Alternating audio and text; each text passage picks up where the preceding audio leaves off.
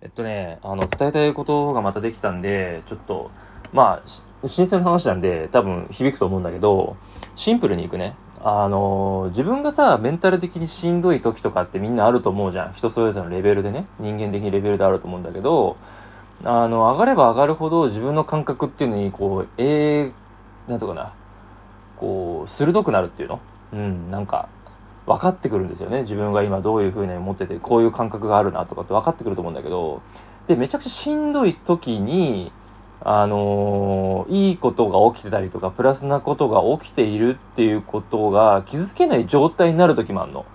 わかる？この感じ。あのね、ちょっと言葉が伝わりにくいか、申し訳ないんだけど、あの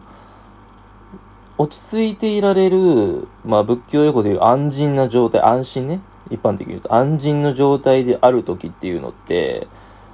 ネガティブもポジティブも受け取りやすいんだよね。当たり前だけど、自分の心が安定している状況っていうのって、家とかで例えてもらったらわかると思うんだけど、思うんだけど、よく言うんだけど、家のね、土台がしっかりしてなかったりとかすると、いくら外壁をきれいにしたって、芝が傾いてたりとか、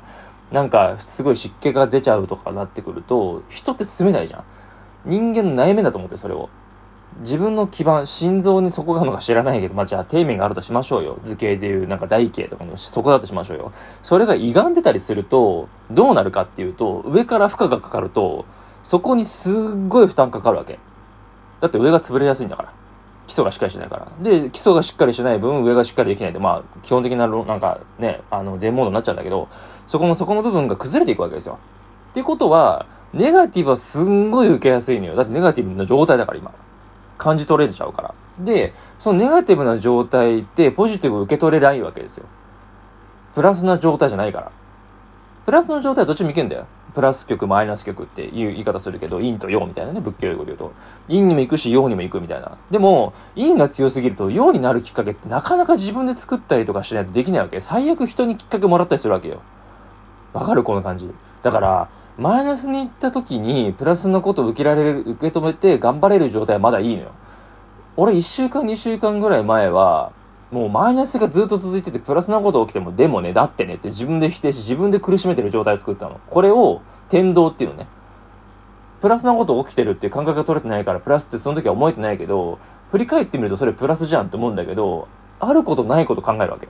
こういうこと起きたけど、でもどうせこうなっていくよね、みたいな。それって、現実に目の前にないことを仏教用語で天道っていうね、未来のことと過去のこととかないものを想像することを天道っていうし、過去のことを、と今を結びつけることを結晶、結びつく生まれるって書いて、結晶って言うんだけど、そういう状態の時って、まあ、負のループに入るから、もう自分自身でスイッチ入れちゃうわけ、そういう時は。みんなもあると思うけど。だからこれ共感してもらえること多いと思うんだけど、しんどい時はもうやり過ごすしかない。あの、無理にプラスにしようとしたり、無理にマイナスを強くしようとしなくて、コントラストをつけなくていいと思う。なんか、洋服とかもそうじゃん。今なんかさ、あの、カゴパンツとかさ、ワイドパンツ系流行ってるじゃん。アイス、アイスブルーデニムとかさ。なんか、結構ワイド系じゃん、パンツとかも。例えば話だけど、白と黒のなんか服装を組み合わせるときにさ、パンツを白にして上を黒にするとコントラスト強すぎてキザに見えるみたいな。ああいう感じよ。なんか、無理してるみたいな。なんか、格好つけてます感が出ちゃうみたいな感じで、人の内面もそうだと思ってるのね。それをパンツを、例えば今がインの状態が強いんだったらコントラストを下げるためにオフホワイトにするとか、ちょっと IB っぽい感じにするとかね、ちょっと暗めの白にトーンを上げてあげる。ピュアホワイトじゃなくて、オフホワイトにしてあげて、上を黒でちょっときちっとしてあげると、こうバランスが取れるみたいな。人の感情も一緒だと思う、全部。世の中もそうじゃん。戦争と平和みたいなさ。なんか、公務員とミュージシャンみたいなね。ちょっと例えが大げさかもしれないけど、なんかそういう感覚で見てほしいの。あの、ネガティブになってるからいい、悪いではなくて、ポジティブになってるからいい、悪いではないのよ。仏教用語でいう両方ってあるんだけど、両方プラスもマイナスもある、その中の道を通っていくの中道っていうんだけど、中の道を捉えるっていう。それは適当に生きるとか曖昧でいいとか、まあ曖昧模倣って言うんだけど、曖昧模倣な状態でなんとなくできればいいってことじゃなくて、確信をついた自分の真ん中である、ここが自分の道だっていうことをちゃんと両方見た上で生きていくことを中道って言うんだけど、そういう生き方をしてほしいんですよ。で、俺もまだ始めたばっかりで仏教の部の字も知らないようなど素人なんだけど、でも、それをビジネスにしていこうとやってる以上、やっぱり勉強しなきゃいけないから本も買ったりとか、メンターつけて学んだりとかね、あの、スッタニパーナとか、あの、瞑想法があるからそのコーチング今受けようと思ってるんだけど、あの、ネガティブになった時こそ、今回覚えてほしいのは、その仏教の話がどうでもいいっすよ。まあ、うん、興味ある人は知ってくれればいいけど、一番言いたかったのは、ネガティブな時こそやり過ごすってことです。必要以上に自分の感情をあブラッシュアップして、なんでこんなこと起きたんだろうなんで今状態なんだろうって。もう、ネガティブに落ちまくってる時は何考えてもネガティブになるから考えなくていい。考えてしまう自分がいてもいいし、いいし、否定しちゃってる自分もいてもいいけど、考えすぎない方がいいですよ。ろくなことなんだから、人って。人の煩悩の中に3つあって、毎回言ってるけど、三毒って言われる3つの毒ね。あるんだけど、トン、ジン、チっていう執着、怒り、妄想っていうのがあって、この妄想が強くなったりするのも良くないし、怒りが強くなるのも良くないし、執着しすぎるのも良くないよって。で、百八煩悩が人間あるって言ってるけど、その百八の中の煩悩の中に3つのどれか必ず入ってるよっていうぐらい、人間の中の煩悩の3つの特徴なんですよ。三毒なんですよ。なので、もうあるのはしょうがないと思ってください。執着するのも当然。ね、怒りがあるのも当然。で、妄想するのも当然っていうことを自覚して、人間なんだしなって、聖人君主でも神様のブッダでもねえし、みたいなね。ね。あのー、何、千千手観音みたいなね、そういうなんか、崇高な生き物でもないわけだから人間って愚かだから。うん、だからこそ素晴らしいとこもあるんだけど、だからそれを知った上で生きていきましょうよ。なんか、今の日本、今の日本っていうか、昔からそうだけどさ、俺がちっちゃい頃からもそうだけど、なんか完璧じゃなきゃいけないとかさ、嘘、嘘ついちゃいけないとか言うけどさ、人って突発的にさ、嘘ついちゃったりする時もあるし、なんかそういうつもりないのに人を傷つけちゃったりすることもあるわけよ。俺も2週間前あったよ、会社で。そんなつもりないのに落ち込まれちゃったりとかあったよ。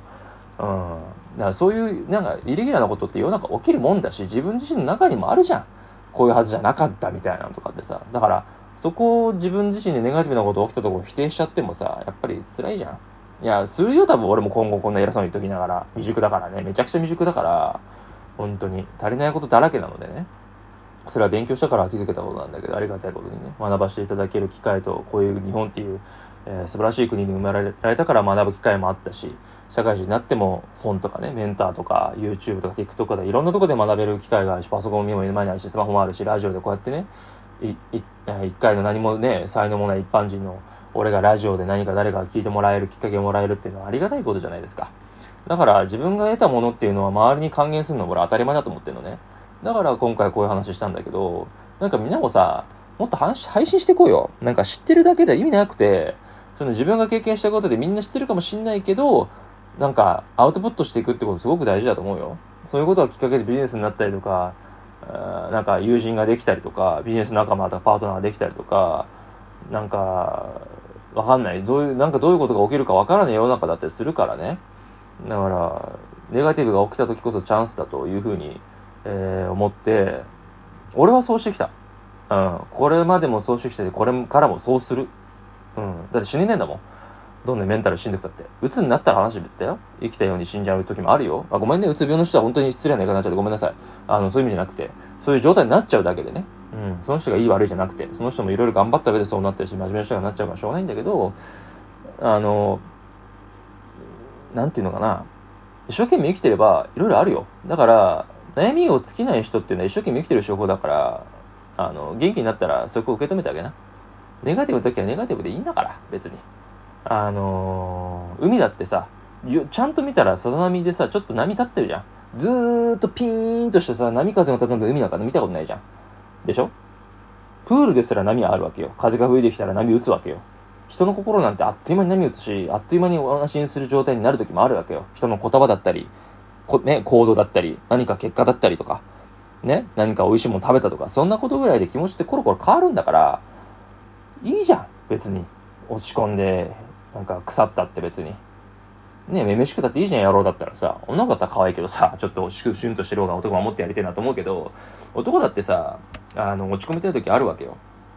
で、まあ、これはまあ、野郎にだけ言うけど、あの、人前では出すなよ。あの、落ち込んだりとか凹んでるのは。それはもう気丈に振る舞って、いや、なんもないですけど、俺幸せですよって言えるぐらいの、あの、男でいた方がいいと思う。男はね。女性は甘えていいよ。甘えたらいいし、男にどんどん甘えて、あの、言い方悪いけど利用したらいいと思うよ。うん。あの、男って甘えられたりとか頼られるの好きだから。うん、話全然変わっちゃうけど、何の話になるけど。うん。だから、あのネガティブになることは悪くないので、それを否定しないでやり過ごしてもらえればいいし、プラスに取られないもんだっていうことを認識してください。それが取られる人は本当に忍耐力があるというか、あの、器が広い人だと思うので、キャパが広いと思うんで、俺はそうじゃなかったから、そうじゃないしね、今もね。だから、まあ、一丁前にそんなね、あの、みんなになんか伝えられることってあんまないかもしれないけど、俺はそうに捉えてるから、みんなもさ、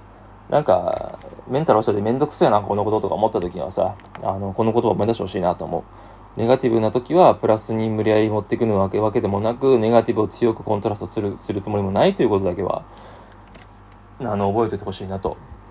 思います。ただ、目の前にやること、学生さんだったら勉強する、部活やる、ね、友達との関係性を、まあ、ほどほどにやって、えー、自分を楽しむ、自分の人生を楽しむ、まあ、恋人への恋人とね、過ごす友達だったら、なんか、ゲーセン行く、遊び行く、カラオケ行くでもいいしね。うん、なんか今だったら、これから夏休みになるから髪染めるでもいいしね、先生にバレないように遊びほうけてもいいし、受験勉強あるんだったら受験勉強一生懸命やってこの大学行くんだとかさ、この高校行くんだでもいいし、推薦欲しいんだったら、